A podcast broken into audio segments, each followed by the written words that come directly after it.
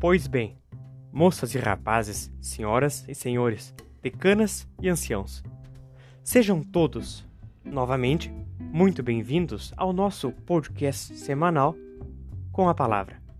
Aqui, a cada quarta-feira, nós continuaremos tendo conversas. Conversas com colegas e conversas com professores para tratarmos, vejam bem, de forma simples, de forma descontraída, de assuntos do momento, de vivências acadêmicas e também de carreiras jurídicas. Meu nome é Guilherme Scheninger Vieira e mais uma vez agradeço toda a atenção. Por gentileza, venham conosco para o podcast com a palavra. Afinal, conversando, a gente se entende. Citemos. Abro aspas. O superendividamento pode ser definido como a impossibilidade global do devedor, pessoa física, consumidor, leigo e de boa fé, de pagar todas as suas dívidas atuais e futuras de consumo, excluídas as dívidas com o fisco, oriundas de delitos e as de alimentos, em um tempo razoável com sua capacidade atual de rendas e de patrimônio. Fecho, fecho aspas. Essa é, uma, essa é uma das definições do termo específico superendividamento. E dessa vez a definição foi apres apresentada pela professora doutora Cláudia Lima Marques, que é uma distinta jurista, aliás, é atual diretora da Faculdade de Direito da URGS, da Universidade Federal aqui do Estado. E essa, e essa definição foi trazida na obra Prevenção e Tratamento do Superendividamento, publicada pela Escola Nacional de Defesa do Consumidor. Caríssimas amigas, caríssimos amigos ouvintes, sempre é um imenso privilégio estar na companhia de vocês aqui. E hoje, para nós compreendermos melhor, justo e precisamente esse tema da atualidade, né, que é a pauta do superendividamento, nós receberemos a ilustríssima Amanda Donadello Martins, que eu destaco aqui do currículo da moça alguns pontos apenas. Amanda ela é mestranda em Direito pelo PPGD da PUC, RS, especializanda em Direito do Consumidor, olha só, pela Universidade de Coimbra, em Portugal, e bacharela em Direito pela PUC-RS também. Além de tudo, ela é advogada. Muito bem.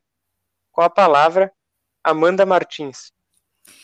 Bem, Guilherme, muito boa tarde. Boa tarde também aos nossos ouvintes.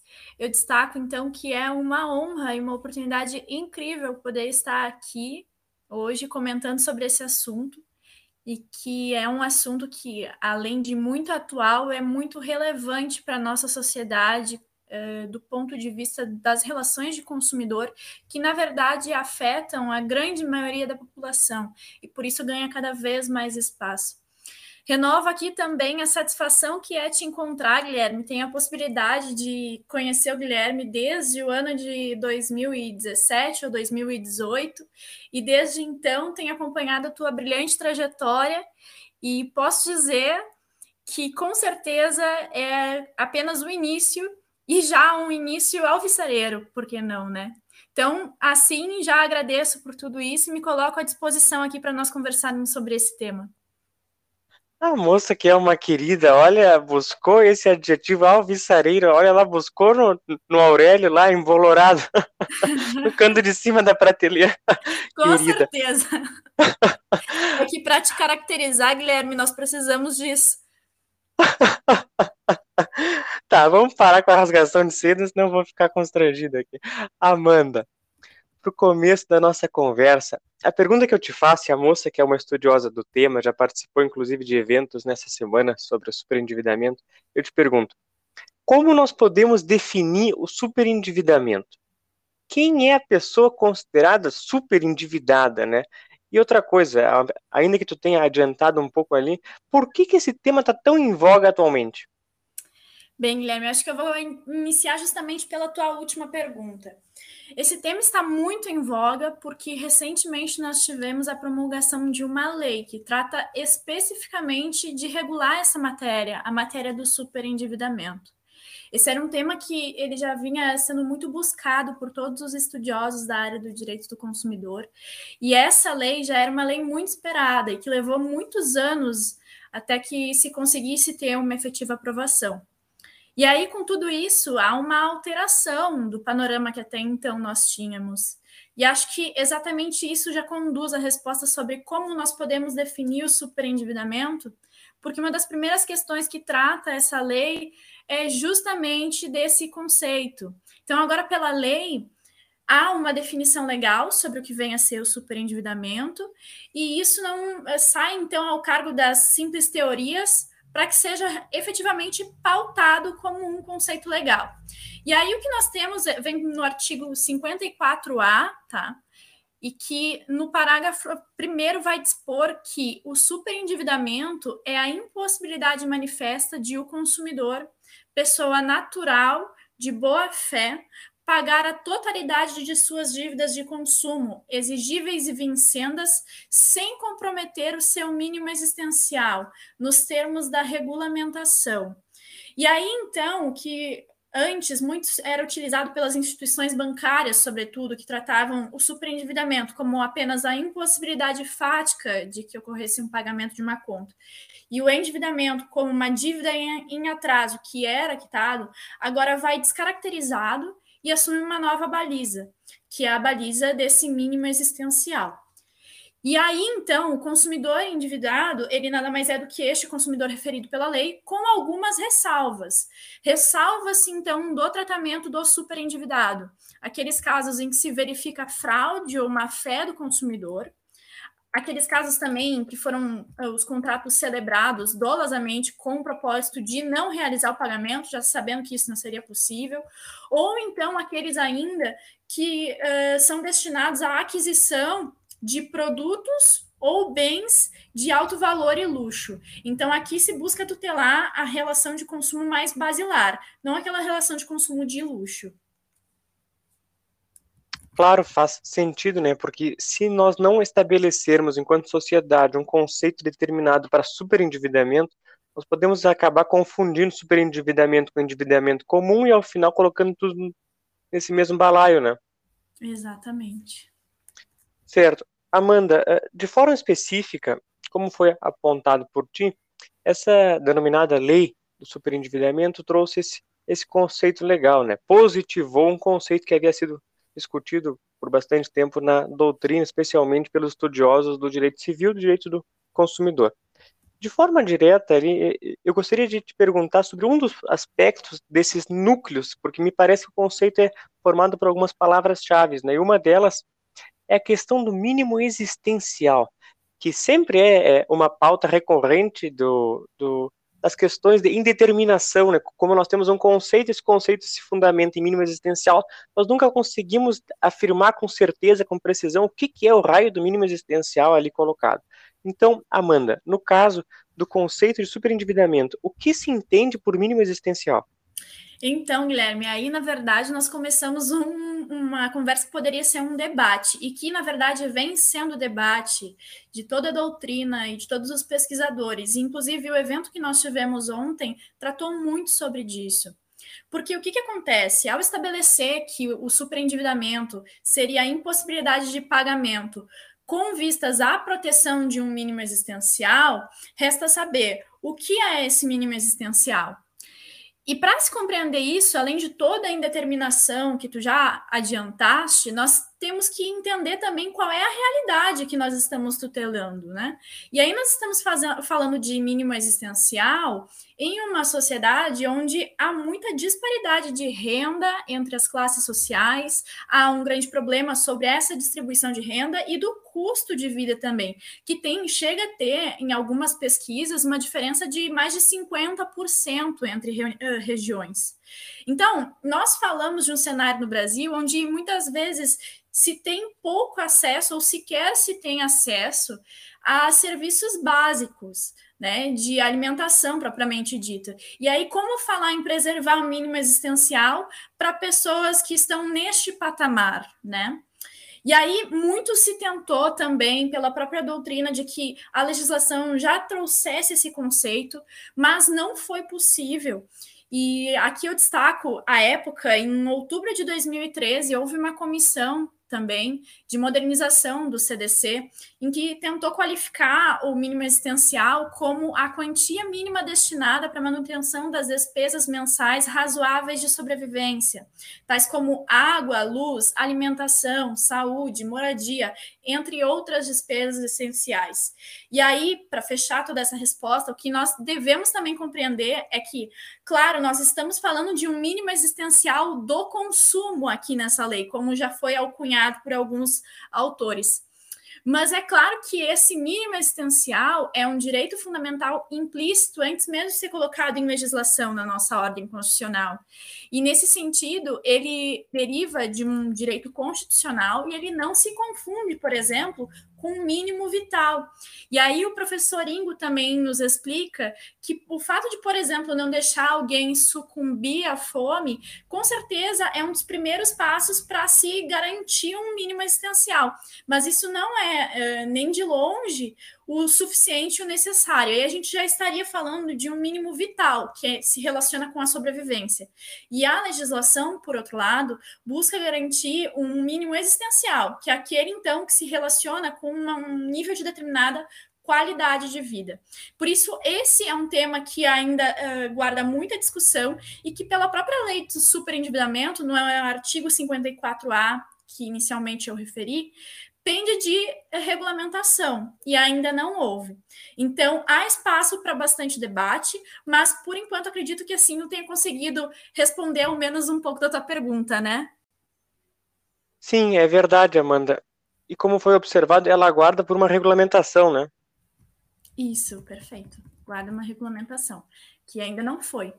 E nesse sentido, até se debate bastante se para a adoção desse mínimo existencial, né, então seria possível se estabelecer um critério fechado ou então um critério aberto, né? Daí existem instituições no nosso país que tem pautado sugestões, por exemplo, de que se utilize 30% do salário mínimo para um plano de pagamento do, dos credores, 70% resguarda como mínimo existencial, outros no sentido de 50%, outros ainda falando em pautar esse valor a partir do Bolsa Família. Não se decidiu nada a respeito ainda, mas o que parece, ao meu entender, de todas as pesquisas que nós temos realizado, e que aqui eu já adianto, realizo também juntamente ao professor Adalberto Pascoaloto, na verdade, o que nós verificamos é que não seria possível tarifar isso, adotar de pronto um critério fechado, sem que ao menos se realizasse um vasto estudo estatístico, matemático, para compreensão da realidade brasileira, e tendo em conta também que a própria alteração do panorama da economia e o desenvolvimento da sociedade também alteraria novamente a, a, o conceito do que vem a ser esse mínimo existencial a ser resguardado, né? E aí também uma preocupação que muito se coloca dentro daqueles que estudam o tema é de que a adoção de um critério fechado poderia eventualmente acabar justamente obstaculizando a aplicação dessa lei. Porque daí, se eu, eu acabo tendo né, uma ressalva de apenas 70% do meu salário mínimo, então, nesse sentido, qualquer valor que daí superasse já não seria objeto de discussão por meio dessa lei. Então, aqui algumas das controvérsias para que nós possamos pensar. Certo, faz sentido. É claro, e aí vai ter sempre essa, essa situação do, do avanço da economia, da alteração do cenário econômico também, né? Claro, com certeza, porque o mínimo existencial ele diz com relação também à sociedade na qual nós estamos inseridos, né? E aí, por uhum. isso que eu iniciei a fala já adiantando que na nossa realidade brasileira nós não podemos descurar de toda, todo o problema de desenvolvimento que nós temos, né? Para que se uhum. possa pautar algo que uh, viabilize a aplicação da lei, mas que também não torne impossível, né? A, aplicação do ponto de vista de que nós tenhamos um mínimo existencial que nem mesmo sem dívida seria protegido pela legislação, né? Amanda, no direito empresarial, nós estudamos o denominado processo falimentar, né, a recuperação ju judicial no caso das pessoas jurídicas. Nós podemos considerar, então, por extensão, o superendividamento como se fosse uma forma de recuperação judicial da pessoa física? Então, Guilherme, é, essa foi outra questão muito levantada, né? E parece que sim, mas nisso deve haver muitas ressalvas, né? Uh, cabe ressaltar também que antes mesmo da lei de superendividamento, nós já tínhamos um procedimento de insolvência civil, né?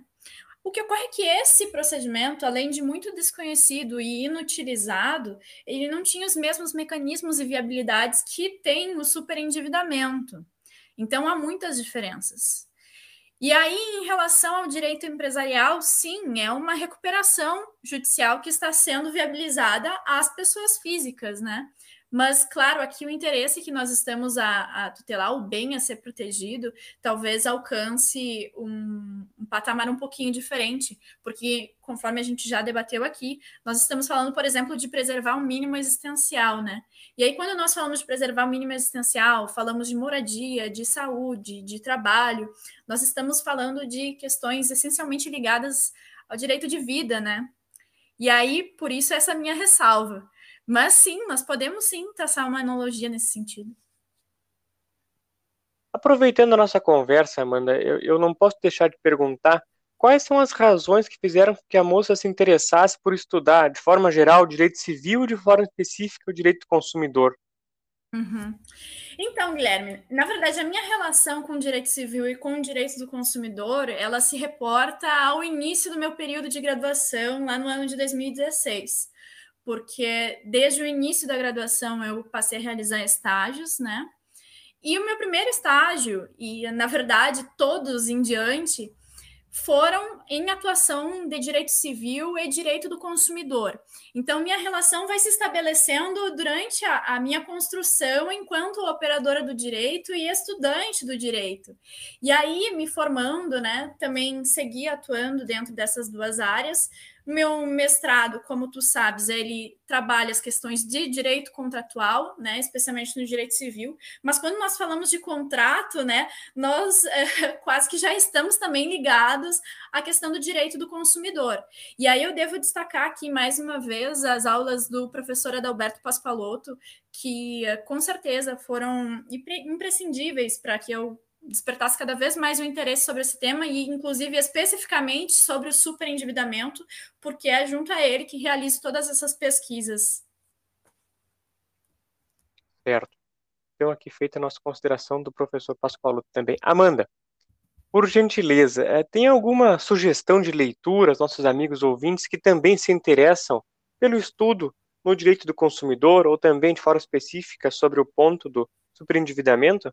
Claro, claro. Não é porque vai ser a terceira vez que vou falar no professor Pascoaloto que nós iremos pedir a música no Fantástico, né? Mas eu não posso, eu não posso deixar de falar em direitos do consumidor e não referir às obras do professor Pascoaloto, que inclusive neste ano é, publicou recentemente um artigo sobre os 30 anos do Código de Defesa do Consumidor. E além dele, claro, nós podemos falar aqui em Cláudia Lima Marques, Bruno Miragem, e fazendo uso desses três autores, com certeza qualquer estudante e qualquer estudioso está muito bem amparado. E aí, claro, também dentro da questão de manuais e códigos comentados, a Cláudia Lima Marques e o Bruno Miragem tem alguns bastante pertinentes e de fácil acesso a se encontrar. Especificamente também na questão do superendividamento, além da professora Cláudia Lima Marx, nós podemos falar também da professora Karen Bertoncello, que possui também uma obra que se chama Superendividamento do Consumidor Mínimo Existencial. E vejamos então, ela nunca esteve tão em voga quanto agora. Certo, muito bem. Amanda, antes de nós encerrarmos propriamente o nosso diálogo aqui, nós temos um quadro na finaleira da nossa conversa para nós conhecermos a moça de forma mais, mais direta e, e mais informal aqui, para nós fazermos um, um retrato 3x4 da moça. Então eu faço uma pergunta e na sequência a moça responde de pronto, pode ser? Claro. Amanda, o teu grande ídolo? Não tem um grande ídolo. Acredito que é, os grandes heróis eles caminham lado a lado, né, durante o dia a dia. Tá bem. É, Amanda, o teu passatempo predileto? Ah, um bom chimarrão e uma tarde de sol. Pode ser acompanhado também de um livro. certo. O teu livro de cabeceira? Hoje eu tenho dois. Tenho a versão do Pequeno Príncipe em francês, que estou lendo, e tenho Vamos Comprar um Poeta, de Afonso Cruz. Uma frase na tua vida? Andar com fé eu vou, que a fé não costuma falhar. ah, essa é ótima, né? Esse é Gilberto Gil, né? Exatamente. o teu filme favorito? Até o Último Homem. Esse é um filme que fala sobre contexto de guerra e um soldado que tinha uma crença um pouquinho diferente dos demais e que, justamente por acreditar e ter valores diferentes, achava que não ia conseguir auxiliar na guerra, e aí acaba, na verdade, desempenhando uma grande função no momento de batalha, porque acaba salvando diversos homens na condição de, de médico do, do exército. Baita filme, Amanda, baita filme. É com aquele ator, o Andrew Garfield, acho que é esse Isso, o nome dele. Isso, maravilhoso. Sou suspeita, é. né? O filme favorito. uh, uma música. Ah, acho que eu já adiantei, né? Andar com fé eu vou. Tá certo. E o teu grande sonho? Meu grande sonho. Propósito. A construção de um mundo bem melhor. Olha só que bonito. Amanda, é, muito obrigado pela tua companhia, pela tua disposição. Foi difícil nós arranjarmos esse horário, imagino que sim, ainda mais no início de dezembro, mas é, eu não posso deixar de agradecer várias e várias vezes a, a tua colaboração no nosso podcast, a tua participação. Muito obrigado, Amanda. E aqui eu deixo um momento para tu fazer uma consideração final, por favor. Guilherme, eu é que agradeço pela oportunidade. É, já disse e reitero, né? Tu tens um desempenho, um trabalho brilhante, inclusive com a tua iniciativa do Com a Palavra. E então eu é que me sinto honrada de estar aqui de alguma forma contribuir para tudo isso que tu vens construindo. E claro, podes contar comigo aí para o que for necessário. Querida Amanda, muito obrigado, Amanda. Fiquem bem vocês é, e um bom um bom início de final de ano. Olha só, nós estamos nos aproximando do fim do ano. Um bom início de fim de ano para vocês. Para todos nós, Guilherme. Até mais. Até, abraço.